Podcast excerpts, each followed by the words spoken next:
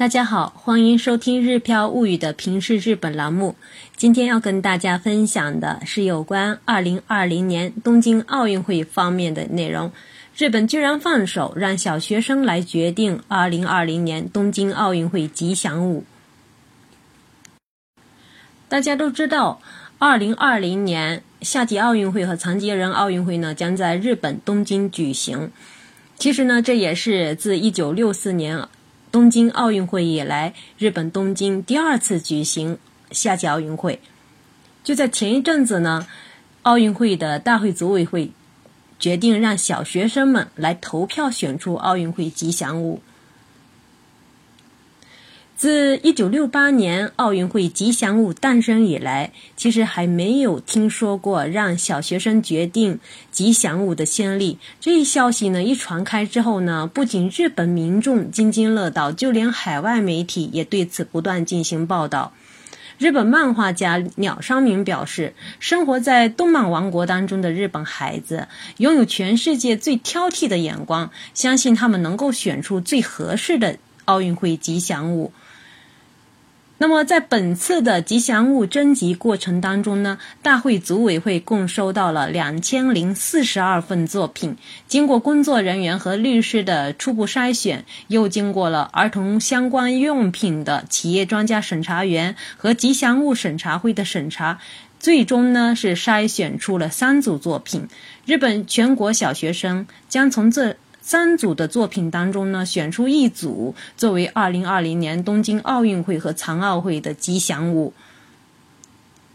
拥有本次投票权的，并不仅限于日本国内公立小学的小学生、特别支援学校、各地政府认定的外国人小学、海外的日本人小学，以及符合投票原则的面向小学生年龄人群的教学设施等，都可以参加投票。据日本文部科学省的学校基本调查显示呢，二零一六年日本全国共有两万零三百一十三所小学，一共有二十七万一千七百六十四个班级，每个班级拥有一票投票权的话，本次的投票总数将达到二十八万票。日本运动厅和国立筑波大学联合推出了奥运会吉祥物课堂教学指导教案。教师呢可以根据学生对奥运会以及吉祥物的了解程度，开展四种不同课时的授课方式，既可以采用每节课四十五分钟授课一到三课时的集中教学方式，也可以采用每次十分钟共五次的碎片化教学方式。为配合教学，日本运动厅还推出了国际奥委会公认的教材《I'm Possible》作为辅助资料。每个学校都拥有一套该教材，供教师开展奥运会吉祥物投票课堂教学时使用。另外呢，为了让视觉障碍的儿童们也能充分感受吉祥物的特征，三组备选吉祥物的 3D 模型呢，也将送到视觉障碍孩子们所在的学校，便于孩子们触摸感受。各所学校呢，在收到组委会投票登录明信片之后呢，将进行事先的登记。届时呢，每个班级投票结束之后。由学校代表将各个班级投票结果输入到网站的，哎，网络的投票站。投票期间为二零一七年的十二月十一号到二零一八年的二月二十二号，最终结果呢将于二零一八年的二月二十八号公布。为了保证投票的公正性，目前这三组作品的作者都没有公开姓名。在最终结果出来之后呢，再由专家和作者以及组委会为入选作品命名。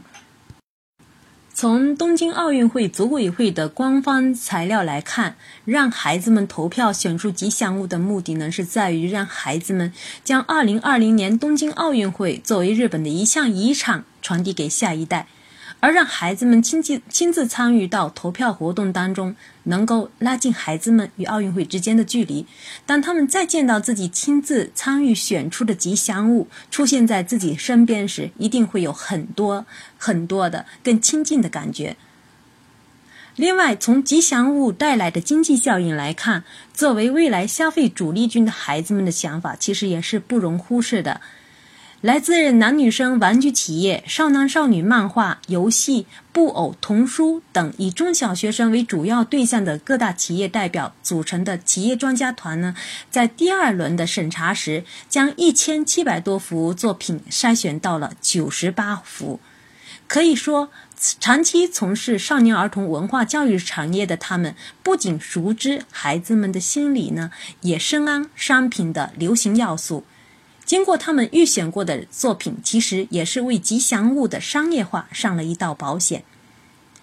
据说，在二零一八年七到七月份到八月份之间，将会正式公布吉祥物，同时呢，会同步推出各种商品。预计由吉祥物带来的经济效应将达到一百二十亿日元。因为我们今天聊的是有关奥运会的。内容我也顺便提一下，其实呢，最广为人知的奥运会的吉祥物是2008年的北京奥运会的福娃。五个着装不同的小人儿，不仅代表奥运会的精神，而且每一个小人名字连接起来之后呢，又向外国宾客传递了“北京欢迎您”的信息。可以说，具有中国特色的福娃成为奥运会吉祥物历史上最为成功的代表，其经济效应呢，也达到了三百五十四亿日元。动漫王国日本的小学生们将会选出什么样的吉祥物呢？我想，全世界的人们都在关注这个问题。另外，小易班上呢也举行了吉祥物的投票活动。小易自己喜欢的是第二组的作品，但是班上投票的结果呢是第一组。如果呢现在在收听我的节目的朋友们看不到这个三组具体作品的话，我建议大家可以关注一下我的个人微信公众号“日飘物语”。在今天推送的文章里面有三组作品的具体的图像。不知道大家喜欢的是哪一组作品呢？如欢迎大家通过留言告诉我大家喜欢的具体作品。以上我们分享的是有关二零二零年东京奥运会方面的内容。今天呢是二零一七年的十二月二十九号，明天就是三十一号，哎，三十号，再过一天，我们二零一七年就要又翻过去了。我们一起走过了2017年，我们也非常感谢2017年的一路上有您的陪伴。我和小易呢，决定在2017年的12月30号晚上，也就是明天晚上的八点，在 B 站直播，与大家回顾一下我们曾经在一起学过的儿童歌曲，聊一聊平时的生活。如果您刚好有空，欢迎到时候到 B 站“日飘物语”的直播间与我们交流。另外呢，我截止到目前为止，我和小易在“日飘物语”知识星球里面已经讲了四十几个汉字，也学习了嗯一百多个单词词语，以及一百多个的一百二十几个的例句。如果大家对我们的教学内容感兴趣的话，欢迎大家加入我们的日漂物语知识星球，和我们一起学习。感谢大家的收听，我们下次再会。